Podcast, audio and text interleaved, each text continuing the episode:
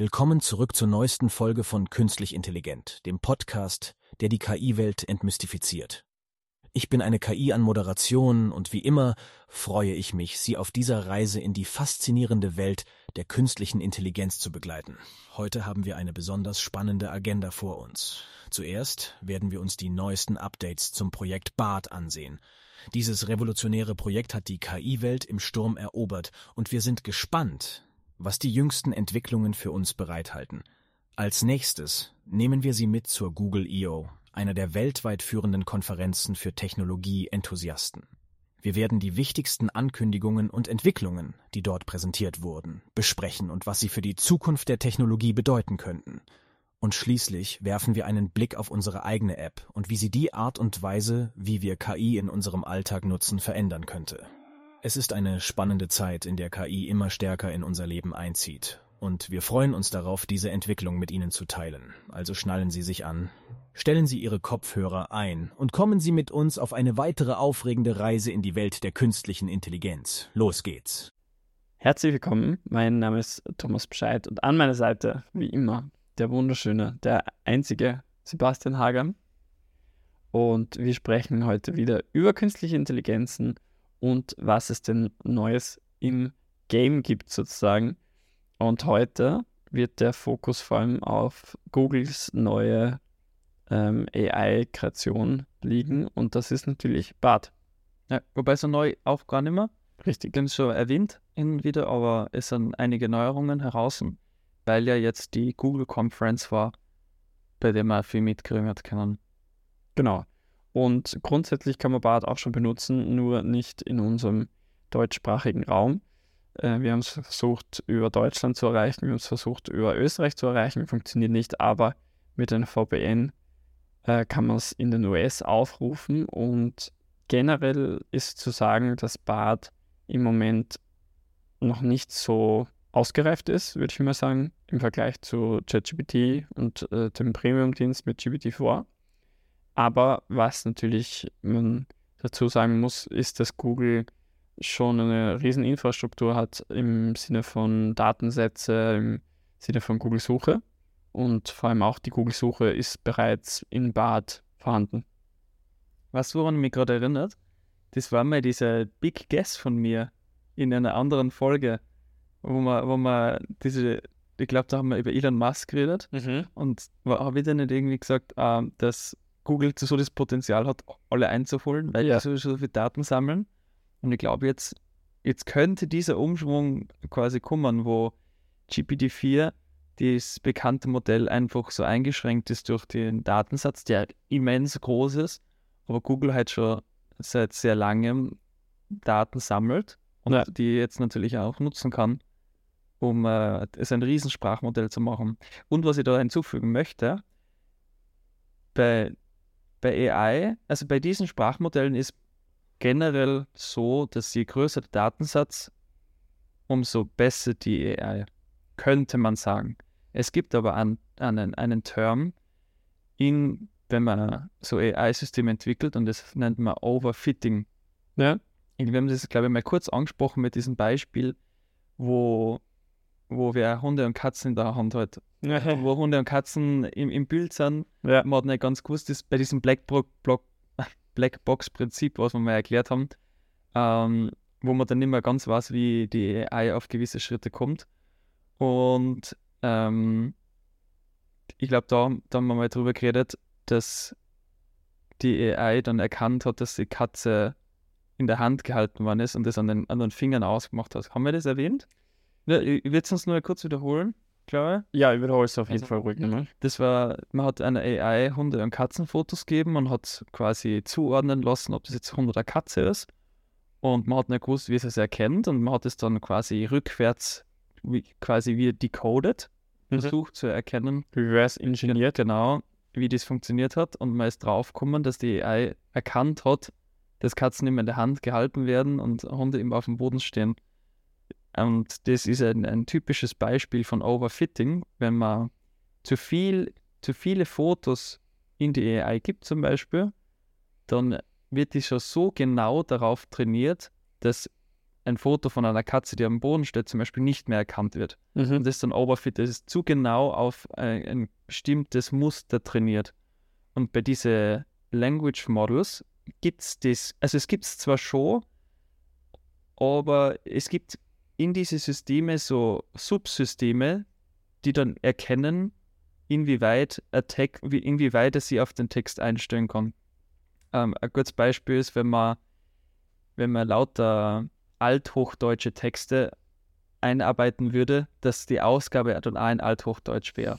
Und Was ich, was ich schon ganz cool finden würde, weil dann denkst du so, du gibst jetzt eine Frage ein, willst das äh, nachsuchen und äh, nun, Sie sind ein Strolch, nun äh, kredenze ich Ihnen diese Antwort. Genau. Man kann der AI ja sagen, sie soll sich in eine Position versetzen.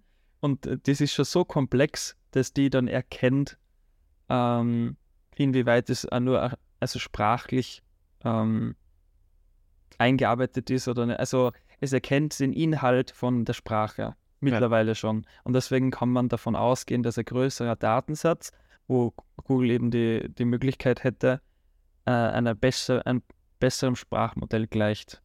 Da kann ich kurz äh, andeuten, wir haben Bart natürlich auch gefragt, wie es im Vergleich zu GPT-4 ist. Und da ist auch die Antwort gekommen, dass es äh, ungefähr 100 Mal so viel Datensätze benutzt als ähm, GPT-4. Und was natürlich schon, also grundsätzlich, damit ich einmal erklären kann, wie das Bad ausschaut, ähm, das ist ganz einfach. Es schaut ein bisschen wie ChatGPT aus von der, von der Verhaltensweise. Ähm, es ist mit einem Button versehen, wo man googelt äh, unten noch klicken kann, dann macht das automatisch zu seinem. Ja, also drück's mal. Related Searches an Google. Okay. Ja, dann äh, versucht er da so in vier bis fünf Wörtern dieses Topic nochmal noch mal so zusammenführen, dass du halt effiziente Suche hast. Danach gibt es gleich äh, wie bei GPT, also bei ChatGPT mit ähm, Upload, Download. Äh, es gibt einen Upload, wo er wahrscheinlich einen Screenshot davon macht. Export Response. Okay, damit du es gleich auf Social Media posten kannst natürlich. Und dann, was halt noch ein Unterschied ist, ist zum Beispiel, dass du kein Gedächtnis hast, ähm, wie es bei, wie bei, wie es bei ChatGPT ist, wo alle Suchanfragen eigentlich nochmal drinnen auf, ähm, aufscheinen. Und ich schätze mal, dass das noch kommen wird, ganz ehrlich. Ähm, Im Moment haben sie es nicht drin. Du, meinst du so ein Archiv? Ja, genau, wo alle Suchanfragen extra drin sind. Ist zumindest laut. Okay, sind schon welche drin, aber anscheinend ist es noch nicht Ich glaube, da war was anderes gemeint. Und zwar in einem in einem Chat, dass es sie dass er referenziert. sich selber referenziert. Das wäre das nächste aber ich habe auch gedacht. Okay, okay. Weil es ist schon extra gestanden, dass es noch nicht so diese, dieses Gedächtnis hat, sozusagen, dass du es auch auf der Seite siehst, weil es ja jede einzelne Suchanfrage bei ChatGPT kannst du nochmal nachschauen. Ja, ja. Ähm, genau, und der Punkt, wo man jetzt schon mal drauf gestolpert hat, ist, dass du zum Beispiel du schreibst den ersten Text, okay, ich möchte jetzt über einen gewissen Vogel irgendwas wissen, was ähm, schreibt man dann Text zum Rotkehlchen zusammen. Und im Text, wenn du dann weitergehst bei Bart, kann er nicht mehr auf den Text referenzieren, sozusagen. Das funktioniert ja bei äh, ChatGPT eigentlich ganz gut. Du sprichst über ein Thema und kannst dein ganzes Gespräch über das Rotkehlchen weiterführen, auch wenn du oben dann so schon Erkenntnisse gehabt hast. Und das funktioniert bei Bart noch nicht. Ich muss immer sagen, das ist eines der coolsten Features in Ja. alle, irgendwie an diesem AI-System. Es Dass man wirklich das Gefühl hat, man, also man wird gehört und man kann auch später, auch wenn man das Thema wechselt, irgendwie wieder drauf zurückkommen. Wie Ja. meinst du das im Vergleich zu vorher? Und er war es automatisch, dass vorher über das Thema geredet worden ist. oft, wenn ich das wieder zurück. Ja. oft, wenn ich ein Skript mache, was ich schon relativ oft mache für YouTube-Video oder sowas, dann lasse ich mir nochmal, dann schreibe ich so, mache mal ein paar Bullet Points, mache mal halt die Struktur und dann kann ich nochmal zurückgehen und sagen, ja, bei Bullet Point 3 ähm, verstehe ich noch gar nicht ganz, wie ich das ausführen soll und dann kann er das trotzdem nochmal zurückgehen äh, und das sozusagen ausarbeiten und das finde ich schon wahnsinnig praktisch. Vor allem, wenn es so eben mit Skripte, Texte, äh, anordnen, Sortierungen machen und sowas. Das ist schon sehr, sehr mächtig. Sebastian fragt jetzt nochmal bei Bart nach und fragt, ähm, was, was meinst du damit? Einfach so ab. Also es geht schon irgendwie drauf. Ja, aufs nächste glaube ich schon, aber generell, ich glaube auf längeren Themen. Und Ist aber auch, wie gesagt, können auch schon gefixt sein sozusagen. Ja, eben, also bei der Google I.O., bei dieser riesen Conference, wo es normalerweise immer so Neuheiten präsentieren, haben sie sehr große Pläne aufgelegt, was mit diesen AI-Systemen machen wollen. Mhm.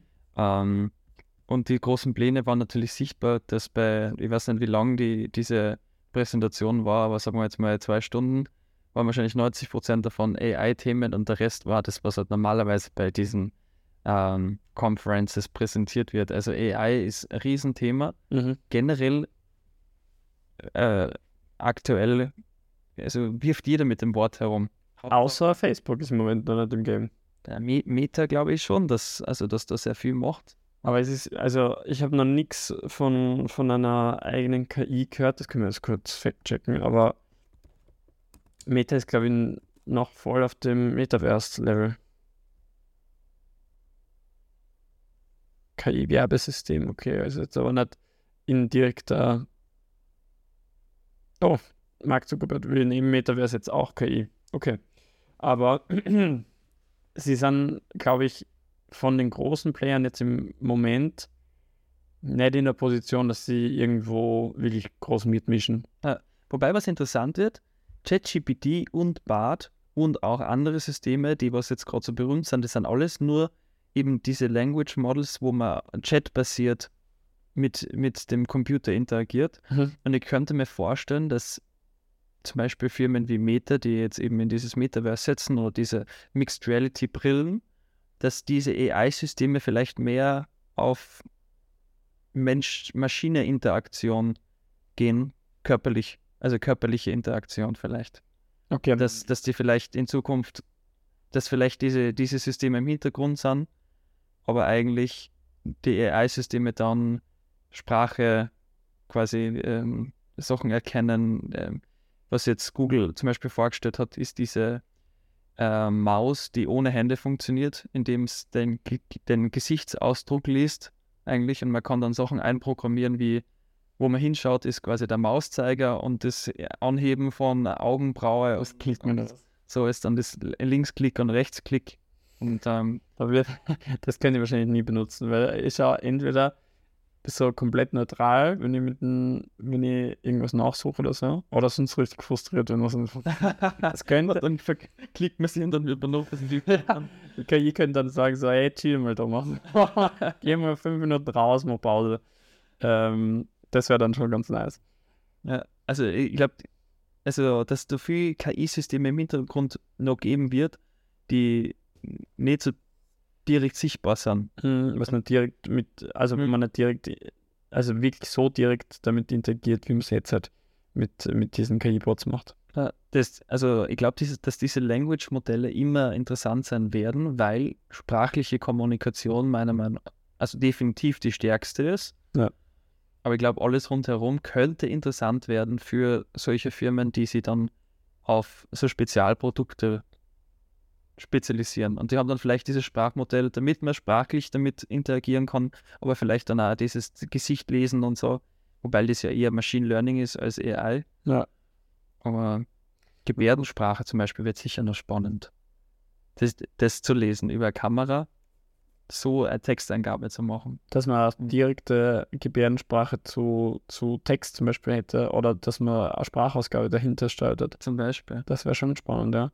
Das Ding ist, dass Gebärdensprache auch mega schwierig zu vereinen ist, weil alle zu einem ganz anderen Dialekt haben. Es gab, gibt kaum Gebärdensprachen, die, die, es gibt da sozusagen meines Wissens noch nicht so eine Hauptsprache, sondern es sind ganz viele einzelne Dialekte und jedes Land hat auch so ihre eigene Gebärdensprache in Anführungszeichen. Also das äh, wird sicher spannend, weil da müsste ja jeder Ausdruck richtig drinnen sein, damit man dann die Ausgabe auch ähm, perfekt hat. Mhm. Ähm, was ich wahnsinnig spannend fand, was du vor allem im Vorgespräch erzählt hast, dass es dieses Rule-Set-KI-System gibt, wo man dann entweder für eine Firma oder wo auch immer man dieses Ruleset braucht, eine KI trainieren kann, die einfach genau die Regeln einer Struktur wiedergeben kann. Sprich, du bist in einer Firma und da gibt es ein gewisses Regel, Reglement, wie wir es natürlich kennen. Und du kannst die KI dann fragen, ob etwas, was du machen willst oder etwas, das du vorhast, in diesem Regelset schon ist oder ob es überhaupt erlaubt ist. Ja, da ist es um Cloud gegangen, auch ein, so wie Bart und ChatGPT, ein Sprachmodell. Und das, was so toll an Cloud ist, mit C geschrieben, ist, dass sie sehr leicht ähm, selbst trainierbar ist mit mhm. eben solchen Regelsets. Also, es, also dieses Regelset muss irgendwo hingeschrieben sein oder also verschriftlicht sein und man kann das dann quasi die, also Cloud mit, mit E am Schluss, glaube ich, ähm, dann da, darauf trainieren und kann dann bewusst zu diesen Regelbuch Fragen stellen, eigentlich. Mhm. Und die AI gibt dir dann quasi äh, eins, eins den, die Inhalte raus und halluziniert halt nicht so viel, beziehungsweise gibt dir dann Bescheid, wenn es nicht ähm, in dem Regelbuch drinnen steht und dass es jetzt auf eigenen Datensätze zum Beispiel zugreifen wird. Ja. Aber es wäre halt spannend für Firmen, quasi Regelungen zu verschriftlichen und dann eine AI zu haben, die genau diese Regeln ausspucken kann. Und wenn es nur wäre, ähm, Urlaubszeiten zum Beispiel, dass es Regelungen gibt, dann und da ist äh, Urlaubspause, Urlaubssperre und dann braucht man noch fragen, kann ich mir da frei nehmen? Ah, okay, ja, dann laut den Regelungen ist das konform zum Beispiel hier in diesem Beispiel für Cloud das ganz anders geschrieben wird, wie man, wie man sich eigentlich denkt, weil es ist C-L-A-U-D-E. Ja, ja. Ähm, ist zum Beispiel auch das Beispiel als Touristenführer zum Beispiel, where's the best place to see cherry blossoms in Tokio und dann gibt er dir die Antwort, die sozusagen vordefinierte, wo man die finden kann. Was ich, wo ich es auch spannend finden würde, in Sport, wir, im, wieder ein Round Chunk, ähm, Im Rounded ist natürlich auch immer so ein Thema, dass die Leute halt die Regeln nicht genau wissen, weil sie es nicht lesen. Und wenn du dann einfach eine Frage stellen könntest, zum Beispiel, darf ich die Angabe am ersten Schlag zurückbringen oder sowas? Und Cloud sagt dann einfach laut den Regeln, darfst du das machen. Das wäre schon wahnsinnig äh, interessant. Das ist echt spannend, das wäre ein Experiment, was wir machen konnten, generell. Ja. So selber, selber trainieren. Ähm, apropos selber trainieren, wir, wir haben vorher ganz kurz über diesen Hype geredet. Ich weiß nicht, ob du da noch irgendwo einsteigen möchtest. Ja. Ähm, okay. ich, ich würde eigentlich nur einen Punkt äh, noch vielleicht zu Google Bart mhm. ähm, sagen, weil, weil man hat sehr rausgehört in dieser Conference, dass sie sehr auf Entwickler also abzielen. Vielleicht, weil dieser Hype vielleicht in dieser Bubble ist, wo man, wo, was, zu was man wahrscheinlich noch kommen werden. Mhm. Aber es werden jetzt, es kommen aktuell sehr viele diese Unterstützungssysteme raus, die beim Entwickeln und Programmieren von AI-Systemen oder generell Software helfen, weil ich mir vorstellen könnte, dass das Tool, das am öftesten von Entwicklern verwendet wird, in einer gewissen Weise auch vielleicht das erfolgreichste sein könnte, weil dann so viele Zugriffe auf dieses AI-Tool basieren, also passieren können, weil sie darauf basieren. So, also wenn jetzt ein Entwickler eine App rausbringt, wo man äh, ein, ein, Koch, also ein, ein, Kochbuch mit unendlich Möglichkeiten hätte, mhm. dann wird es im Hintergrund ja immer auf ein gewisses AI-System zugreifen. Und ich könnte mir vorstellen, dass dann die Entwickler eigentlich vorgeben, was am meisten verwendet wird. Und dass deswegen so Systeme wie BART vielleicht darauf abzielen, dass Entwickler es viel verwenden, weil sie damit heute halt vielleicht diesen Startschuss haben oder an ChatGPT 4 vorbeischießen können, weil es so oft verwendet wird oder so viele Zugriffe haben oder so, viel, so viele Trainings im Hintergrund. Mhm. Irgendwie. Alles, was ausgeben wird, wird ja wieder für Training verwendet. Ja. Was man mittlerweile übrigens ausstellen kann. Echt? Ja, kann man ausstellen. Bei, bei ChatGPT. Ja, oder? vielleicht müssen wir das ganz kurz noch äh, googeln oder halt äh, nachschauen. Und zwar, wie schon mal drüber geredet, es, es hat irgendeinen Fall gegeben, wo eine Riesenfirma in der Dimension von Samsung einen Teil ihres Codes mit einem äh, Language Model ausbessern hat lassen. Und das Problem war, dass dieser Code dann öffentlich war, weil er ja wieder zum Trainieren verwendet worden ist. Und das war ein ah. Riesenproblem, das, weil es eigentlich. Der Tester war schon mal was ähnliches. Da war, da, da war irgend sowas. Und, und seitdem, seit diesem Aufschrei, gibt es die Option, dass man das ausschaltet, dass der Oh, Text dann irgendwie wieder einfließt. Ja, ja, verstehe ich auch. Aber es sind ja viele hergegangen, haben Firmengeheimnisse sozusagen reingebracht, weil du könntest ja, also du kannst ja deine E-Mails äh, schon kurz fassen lassen und zusammenfassen lassen, aber das ist ja trotzdem die E-Mail, die du für die interne Kommunikation hast, was ja natürlich, da gibt es ja diesen Banner immer unterhalb von jeder E-Mail, wo steht, das ist rein vertraulich, was da drin steht. Und das ist eigentlich genau das Gegenteil, wenn Leute das dann da reinladen. Und das dann wieder zum Trainieren von neuen Texten benutzt wird. Ja. Ja. Was ich vorher noch sagen wollte, ist, dass BART im Moment ähm, grundsätzlich schon erreichbar ist, wenn du VPN hast und auch in die Staaten, ich weiß gar nicht, wie viele Länder bis jetzt erreichbar ist, aber in Deutschland und Österreich geht es noch nicht. Ich gehe davon aus, dass es in der Schweiz auch noch nicht gehen wird. ich schätze mal, dass das mit der Sprache zu tun hat. Mhm. Und ähm, da beziehen wir auf einen Games-Artikel. Da ist drin gestanden, dass die, der Umfang vom Bart noch nicht da ist, wo ChatGPT im Moment ist. Und dass es halt language-mäßig noch nicht so kreativ ist wie ChatGPT. Also es könnte sein, dass ChatGPT schon, also im Moment sind sie, finde ich, für mich auch Markenvor also Marktvorreiter und dass da noch einiges, einiges passieren muss, dass der Bart und andere Konkurrenten herankommen. Wir haben ja auch diese Twitter AI versucht, letzte Folge, der der noch nicht so Mhm. äh, smooth funktioniert. Und wa- was mich auch dazu bringt, dass für unsere Bubble im Moment, glaube ich, die KI größer ist als für andere. Also ich glaube, dass es gewisse Be Bereiche gibt, die im Moment so in diesem kompletten KI-Hype sind. Und das ist halt dieses Entwicklungsumfeld, wo man programmiert, wo man Software Development ist und auch in gewisser Weise in unserem kreativen Bereich, weil wir hier einfach Ideen rausholen können. Wir können Kunstwerke raushören über, über Midjourney und so weiter. Aber diese Relevanz in der großen Menge von Menschen sehe ich noch nicht. Und ich merke auch, dass es halt eher in Richtung, oder das Gefühl für mich geht jetzt hin, dass es ein e- eigenes Subthema wird. So wie zum Beispiel, ähm, man kann ja in gewisser, sagen, gewisser Sache sagen, dass das Internet nicht für alle richtig relevant ist. In gewisser Weise kann man das sagen. Im Alltag nicht. Genau. Ja. Und ich glaube, dass KI auch dorthin kommen sein wird, dass es nicht grundsätzlich, also dass es nicht direkt relevant wird für Personen.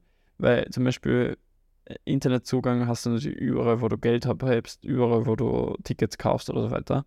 Und das ist aber in diesem Subgenre dann sozusagen auch wird, dass der Ticketschalter für die berechnet, was ist der beste, was ist das beste, beste Ticket, einfach weil die KI das nachsucht für dich und in die Richtung, dass es da gehen kann. Ich weiß nicht, inwiefern es für die nächsten paar Jahre wirklich so dieses Riesenthema sein wird, was es für uns eigentlich schon ist. Also man, Mhm. Ja, ich bin mir nicht ganz sicher, ob ich dem zustimme. Vielleicht wi- wird nicht die, vielleicht ist es nicht so relevant, dass jeder AI-Tools nutzt, aber ich glaube, dass jeder relativ bald ständig von AI-Systemen umgeben sein wird, weil die große Industrie sich nicht leisten kann, jetzt auf diesen Hype aufzuspringen, weil es doch irgendwie, also alle Chatbots, die online auffindbar sind, von äh, Support-Seiten, wo man quasi, wenn, wenn man Sachen zurückschicken möchte oder so, Ja. ich glaube, da, dass da jeder auf diese AI-Systeme aufspringen muss, auch um nicht äh, abgehängt zu werden. Ja. Glaube ich, weil, weil so viel Geschwindigkeit und so viel Personal, also mittlerweile auch schon äh, ersetzt werden kann, dass wenn man da jetzt nicht aufspringt, glaube ich, dann verlieren würde. ich glaube, dass diese Chatbots, zum Beispiel, wenn jetzt beim Kundensupport bei ähm, Festnetzanbieter drüber nachdenke, dann ist es halt ganz oft, dass der Support im Endeffekt trotzdem übers Telefon abläuft, aber du kannst die halt so einreihen lassen und das filtert natürlich vor, wo musst du hin, was brauchst du. Und ich würde mir wünschen, dass das halt richtig gut hinhaut und dass mein Problem wirklich gelöst wird, aber oft ist es halt ein Problem, das irgendwie die Person am Telefon noch lösen muss. Und zwar, dass sie in einen anderen Bereich noch geht oder irgendwie noch, wenn es ein technisches Problem ist, kann ich verstehen, dass sie versuchen dann mit den Leuten das zu lösen.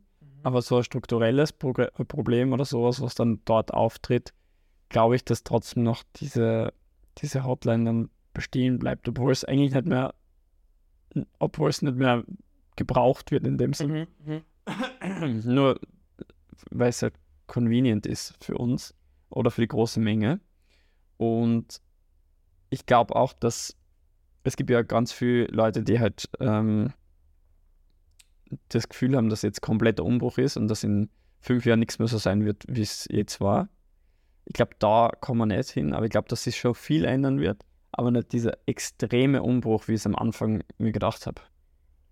Ja. Dass heute auf morgen alles anders sein mhm. wird. Habe ich das Gefühl. Mir kommt aber irgendwie vor, dass diese, ähm, bei diesen Chatbots, wenn man, wenn man da jetzt anruft zum Beispiel und man kommt an, an eine Maschine, dann, okay, ich rudert noch mal ein bisschen weiter zurück. Ähm, als Mensch hat man ja das Verlangen, irgendwie individuell zu sein, anders wie, wie andere. Und es gibt quasi dieses, dieses Phänomen, dass wenn man ein Problem hat, gerne der Meinung ist, dass man ja kein, kein generisches Problem hat, sondern dass dieses Problem ja irgendwie individuell bei dir jetzt passiert. Und mhm. wenn man dann auf dieser Hotline anruft, dann hat man dadurch, dass man diese Computerstimmen und so schon im Vorhinein einschätzt, das Gefühl, dass man so behandelt wird wie zigtausend andere auch. Mhm. Und äh, das Problem, was ich aber habe, das ist aber was ganz Individuelles, weil das ist auf meinem Computer, das ist jetzt dadurch, dass ich irgendwas Bestimmtes dann habe, kann das gar nicht so sein, wie ja. tausend andere das auch gehabt haben. Und ich glaube, dass man deswegen darauf bestehen würde, mit einem Menschen zu reden, wenn man das Gefühl hat, der kann auf mich persönlich eingehen, weil das, ich ja, das ist mein ganz persönliches Problem. Und wenn, ich glaube, wenn User Experience Designer das hinkriegen, dass das Vertrauen in der Interaktion so hoch ist, dass man sagen kann, wow, die AI, die geht 100% auf mich ein und es ist kein Problem wie tausend andere, auch wenn es vielleicht eins wäre, ja. wie schaut dein Computer einfach wieder aus und wieder ein, was ja die meisten... Also das ist natürlich hast du meinen IT-Background komplett, also das ist so, so ein unique uh, Solving mit Method, einfach mal neu starten und 90% der Dinge ist einfach weg. Funktioniert einfach und ich glaube, wenn man, die, wenn man das hinkriegt, dass man nur das Gefühl kriegt, dass man als, dass man nicht eine, von, eine Person von tausend ist, dann glaube ich, wird die AI diesen Part übernehmen. Den. Part, wo du jetzt noch nicht glaubst, dass AI, glaube ich, so schnell drinnen ist, der, der liegt, glaube ich, eher daran, dass das Vertrauen in diese Systeme noch nicht so groß ist. Gleiches Beispiel bei diesen ganzen AI-Systeme, die in der Medizin helfen, weil man immer der Meinung ist, dass das Problem, was man hat, das kann, das ist kein generisches. Das ist, das ist, das, also ich als Person bin ja anders wie alle anderen. Und wenn man dann jetzt zum Beispiel Krebs entdecken wird mit einer Maschine, mit einem AI-System, was ja mittlerweile schon sehr sicher ist. Apropos, Google hat eine, eine, eine Medical-Version von BART angekündigt. Mhm. Das, was ganz speziell auf medizinische Artikel und in dem Medizinbereich trainiert ist, um da noch eine höhere Sicherheit hinzukriegen. Ähm, und da kann es mir zum Beispiel sehr gut Ende des Sommers zum Beispiel rauskommen. Ja. Und in dem Kontext, glaube ich, wird es auch wieder wichtig, dieses Vertrauen so herzustellen, dass es nicht ist wie eine Notfall-Hotline, wo man zuerst vom Computer entgegengenommen wird und dann zu einem Doktor kommt, sondern irgendwie vielleicht andersrum, dass man sagt, okay, ich möchte eigentlich den Spezialisten, der mit einer tausendprozentigeren also Erfolgreichsrate wie von einem Doktor 1000 Prozent. Ja, ich verstehe, was du meinst, ja. Das, das, das hundertfache gefühlt irgendwie. Ja, also, was auch einfach ja, wesentlich eine ja. Wahrscheinlichkeit von 99 Prozent an Krebs äh, ähm, Weil halt tagtäglich mit, mit Millionen Bilder gefüttert wird und genau dann hintrainiert wird, dass er Krebs sofort erkennen genau. kann. Ja. Es gibt ja mittlerweile auch Systeme, die Krebs im Vorstadium schon, also die Entwicklung von Krebs vorhersagen können. Mhm. Und ich glaube, den vertraut man einfach noch nicht. Weil man als Person anders ist wie alle anderen. Und ich glaube, diesen Aspekt, den muss man in Zukunft rausheben, weil das für den Menschen sehr wichtig ist. Ja. Ich glaube vor allem, wenn man ganz oft mit AI-Systemen in Kontakt sein wird, das glaube ich nämlich schon, braucht man das, immer das Gefühl, dass man als Mensch doch anders ist wie andere. Auf, ja. Ja, bin sehr, ich bin sehr gespannt, wie sich das entwickelt. Ähm, grundsätzlich fühlt es sich eben für mich gerade so ein bisschen, eben weil alle irgendwie drauf aufspringen, also von den äh, Tech-Firmen. Ähm, fühlt sich ein bisschen hype-mäßig an. Und beim Hype kann man ja oft sagen, dass es dann schon sehr abflacht, dass es zwar noch da ist, aber sehr abflacht. Ich würde gerne NFT zum Beispiel als Beispiel nennen, was ja vor ein paar Monaten, würde ich sagen, oder vor einem Jahr oder so, äh, eigentlich das Maß der Dinge war. Und jeder hat seine NFTs, äh, jeder braucht eigentlich NFTs und so weiter. Und dann ist es aber dieser, dieser Hype-Circle schon sehr abgemacht. Weil dieses, also es gibt jetzt natürlich auch noch immer, und das hat sich ein bisschen eingependelt, aber gefühlt war jeder Influencer zum Beispiel irgendwo mit NFTs verbunden oder sehr, sehr viele. Und jetzt sind, würde ich mal sagen, 70 Prozent einfach komplett abgesprungen davon. Und der Rest hat einfach nur mehr, also ist es nicht mehr so ein relevantes Thema. Mhm. Definitiv, das ist mir also vorkommen irgendwie. Wobei viele es da schon erwartet haben. Ich weiß nicht, ob es jetzt Leute gibt, die erwarten, dass AI-Systeme wieder ein bisschen in den Hintergrund geraten. Ich könnte mir aber vorstellen, dass sie sich mehr in den Alltag schleichen. Mhm. Indem man Ja, das sehe ich es auch. Also, Unmerkbare, weil man, man weiß ja eigentlich gar nicht, ob die Texte, die man mittlerweile liest und wenn es nur E-Mails sind, habt ihr selbst geschrieben, so, ob ne? die überhaupt selbst geschrieben sind. Ich, ich schreibe ich schreib wirklich ähm, regelmäßig äh, E-Mails einfach, ähm, wo ich entweder wo ich keine Lust habe, selber zu schreiben oder wo es um ein Thema geht, wo ich halt einfach im Prinzip drei Sachen sagen will. Und dann lade ich die drei Sachen rein und dann schreibe ich, formulier es mir bitte. Und dann, Ja, ja, oft, wenn man einfach nur jemanden updaten will, man hat einfach drei Keypoints und Ja. aber trotzdem was Nettes schreiben will und wartet aber, man will aber nur eine Minute verwenden, Ja. dann ist das genau das Tool, zu dem man greift vielleicht. ich, ich, ich habe schon Behörden-E-Mails mitgeschrieben, wo ich dann irgendwas machen habe müssen oder erklären müssen. Und das funktioniert wirklich sehr, sehr gut, weil es ja auch so formale äh, Sprachform ist. Weil wir nicht, weil normalerweise, wenn ich, wenn ich, also an alle, die draußen zuhören und testen wollen, ob ich ihnen eine echte E-Mail schreibe oder ob die generiert ist. Wenn die E-Mail mehr als drei Zeilen hat, ist sie höchstwahrscheinlich generiert. wenn sie, wenn sie schon sehr kurz und knapp ist, ohne viel Wörter, dann ist sie von mir. Das Problem habe ich auch bei Texten zum Beispiel, wenn ich dann irgendwas schreibe, weil ich sehr zum Punkt komme. Das, und das ganze Füllmaterial drumherum fehlt mir. Und deswegen habe ich dann statt zehn Seiten die zwei Seiten, aber die halt zumindest on point, was man. Das ist, also jeder Text von mir ist eigentlich eine Zusammenfassung. Aber da kommen wir eigentlich wieder zu dem Thema zurück, ähm, Informationen aufblasen oder komprimieren mit, Ja. mit AI-Systemen. Aufblasen sehr legitim ist, finde Es geht beides eigentlich sehr gut. Du kannst aufblasen und du kannst äh, runterbrechen.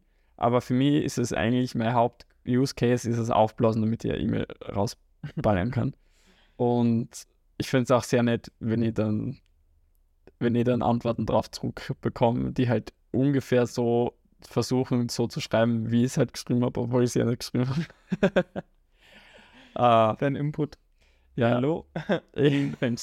Ne, also ich kann einmal ein konkretes Beispiel, ne? ich glaube, das ist eh nicht zu, zu krass. Ich habe für ein Sportevent ähm, angefragt wegen einem Sportplatz. Sportplätze sehr teuer und deswegen habe ich mehrere Anfragen gemacht und da habe ich auch äh, einen Text erstellen lassen und habe die Anfragen lo äh, losgeschickt. Die Keypunkte waren von mir. Also es ist darum gegangen, wir brauchen für das und das Datum einen Platz. Wir brauchen das und das. Und im Endeffekt, wie gesagt, es wäre drei Sätze E-Mail gewesen von mir. Und die äh, ChatGPT hat dann einen schönen Satz, äh, einen schönen Text draus gebastelt, wo es dann darum geht, wie wichtig das wäre, den Sport zu unterstützen, bla bla. Und dass wir halt ähm, einen Platz brauchen zu dem Datum und ähm, wann wir uns sozusagen dazu absprechen könnten. Und das ist einfach ein wunderschöner Text, den ich dann einfach losschicken habe können, ohne weitere, äh, ohne weiteres Kopf zu brechen. Das dauert halt für mich dann im, im Schnitt statt, wo ich dann, also wenn ich hingehen würde und die E-Mail aufblasen würde, würde es für mich wahrscheinlich noch so 20 Minuten brauchen. Dort habe ich meine Keypoints reingegeben und habe original zwei Minuten gebraucht, bis ich losging habe Ja. und kurz kontrolliert, ob da kein, in Anführungszeichen, Scheiß drin ist. Und dann Ja. geht schon los. Also schon sehr, sehr, sehr cool. Und ein Freund von mir benutzt auch schon sehr häufig ähm, ChatGPT einfach für seine Texte und für, für so Instagram-Posts und so weiter. Mhm. Und der hat eigentlich gar keinen IT-Hintergrund oder in irgendeiner Form so einen Digital Native Zugang. Also sehr, er ist natürlich Digital Native, er ist ein bisschen jünger als ich, aber er benutzt grundsätzlich halt nicht viel ähm, IT-Krams. Mhm. Mhm. Das heißt, es kommt schon bei allen an, finde ich. Ja.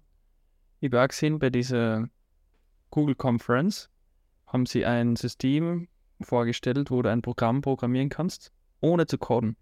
Also man ist eigentlich nur in einem Diskurs mit diesem AI-System Was es machen und die fragt dann Ja. nur die relevanten Fragen, keine Ahnung, wie das Beispiel war, dass in einer Firma die Urlaubsziele irgendwie mitgetrackt werden und dass jeder Angestellte ein Formular kriegen soll und das wird dann in seine Datenbank eingearbeitet, wo man irgendwie auf Urlaub war oder hin will oder das war irgendwie so als Test. In der Firma.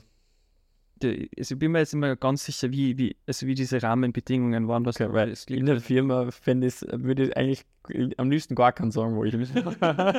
ich bin weg. Ihr reicht's mir nicht. Zwei Wochen. Chefin steht auf einmal neben dir. ich dachte, du arbeitest da.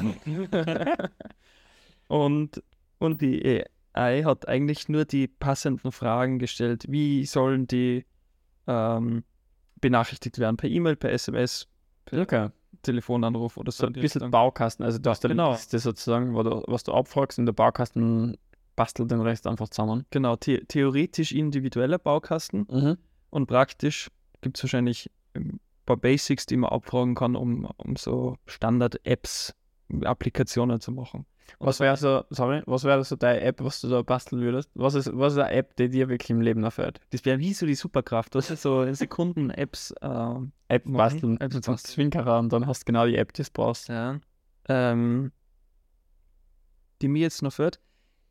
Ich hätte gern ein AI-System, das was mich so gut kennt, dass sie mir empfehlen, also wie so ein so ein Task-Abarbeitungsprogramm, wie, Also wie mit, Priorisi mit einer Priorisierung und so. Priorisierung, genau, Ja. aber angepasst Priorisierung, sorry. Priorisierung.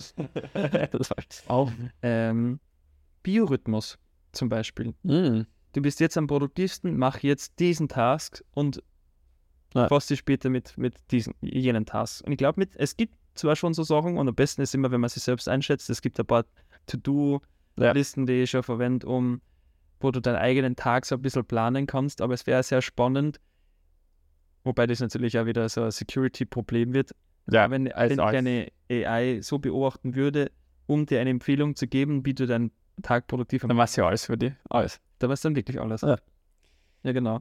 Jede Krankheit, weil die ja Einfluss nimmt auf den Biorhythmus und, Ja. und Schlafdauer und Schlafqualität. Aber es wäre sehr spannend. Aber für dich ist das ja All-in eigentlich Productivity-App, wo du dann den Schlaf trackst, so ein bisschen, denn was kann ich heute erreichen und er gibt auch die Aufgaben, die halt gut funktionieren für dich sozusagen. Genau. Okay. Genau. Die, die mich nicht beeinflusst, in die, also indem sie sagt, ich muss das machen, aber nur Recommendation. Es wäre jetzt schlau. Ja. Aber ich finde den Gedanken Nicht viel geschlafen, Ja. da hätte mal nichts für die Masterarbeit. ja. Also das, das will ich. Schlaf einfach mal weiter. aber so richtig so. Weil ich- Lifeguide eigentlich. Ja, genau. Ich sehe diese AI, die AI-Tools im, im Generellen eigentlich eher als äh, sehr unterstützende Tools. Ja. Und, und ich glaube, das äh, Security und, und so, das wird noch. Ich muss kurz eine Pause machen, ich glaube, mein Paket ist da. Okay. Gut, ähm, das geht auf meinen Nacken.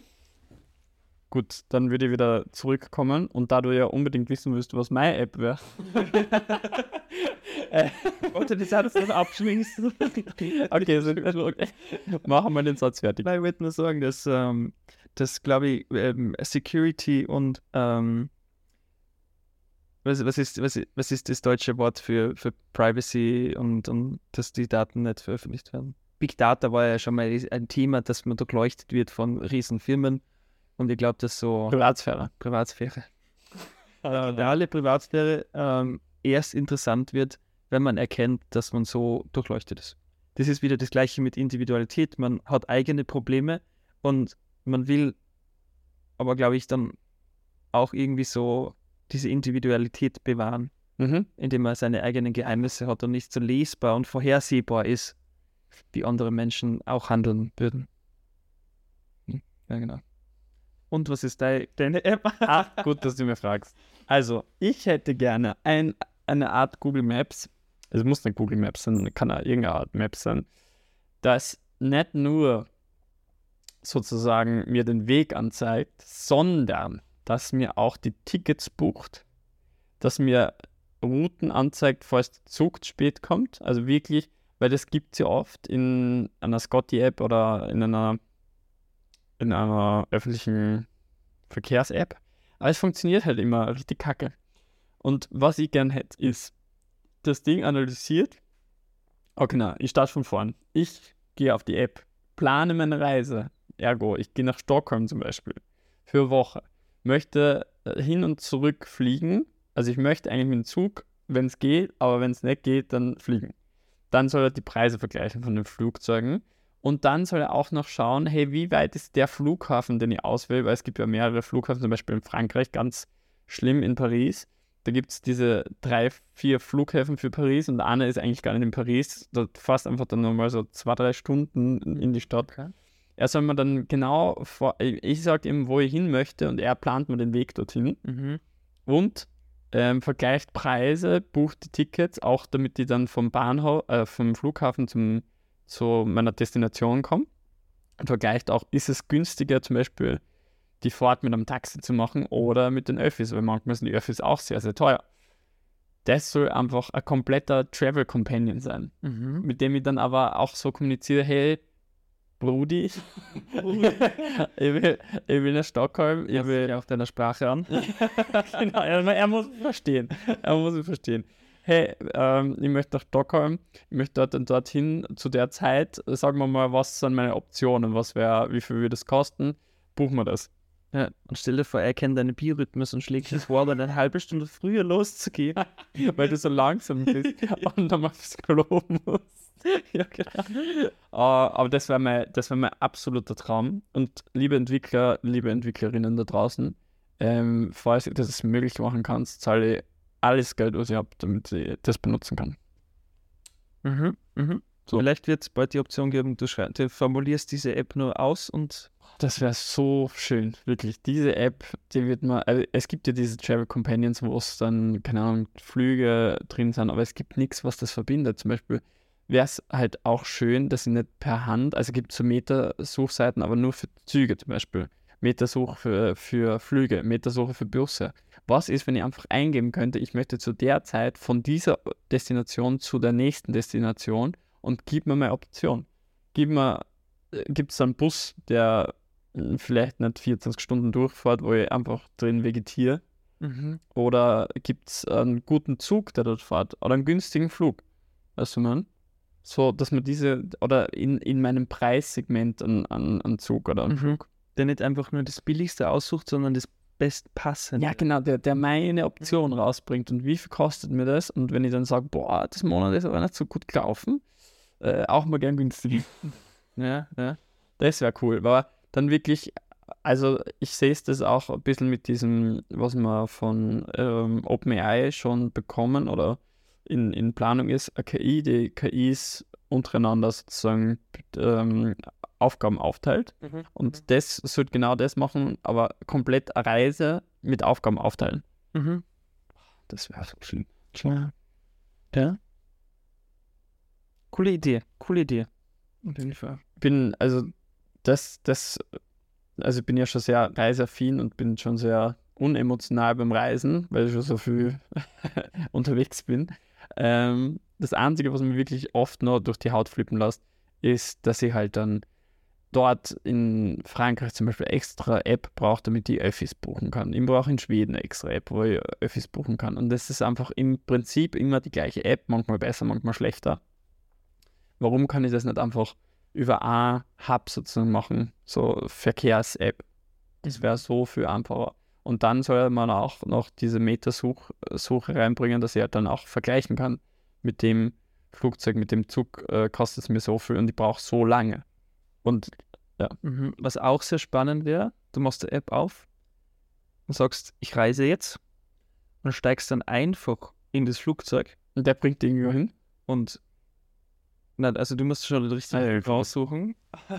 Das wäre cool. Ja, ich habe mir gerade kurz gedacht, so, er überrascht dich. Das, das ist eine Destination, die passen könnte. Dann fliegst du hin und so, wow, gute Maler, krass. Und du sagst dann, wenn du angekommen bist, einfach wieder auf Stopp und er, und er bucht dir das dann quasi alles automatisch rückwirkend.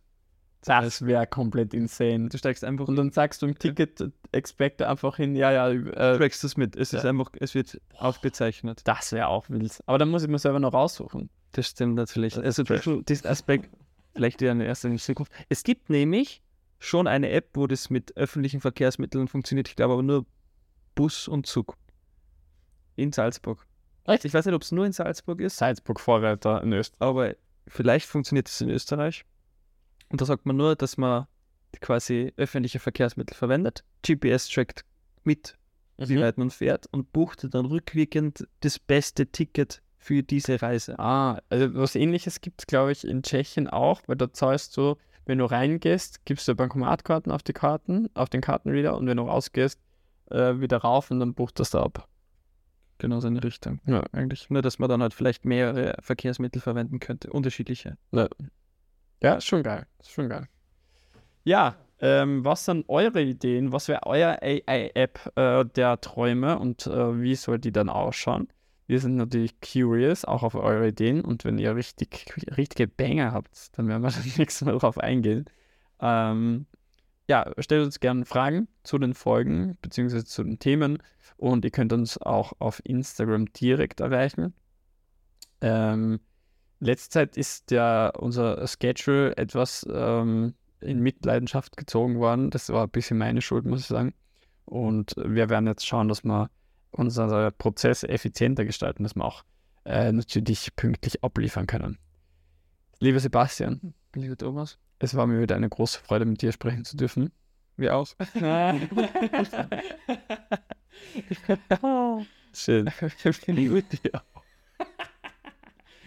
Also jeder braucht einen Sebastian in seinem Leben. Das ist mein Statement fürs Ende dieser Folge von Künstlich Intelligent und ich freue mich schon, wenn ihr das nächste Mal zuhört.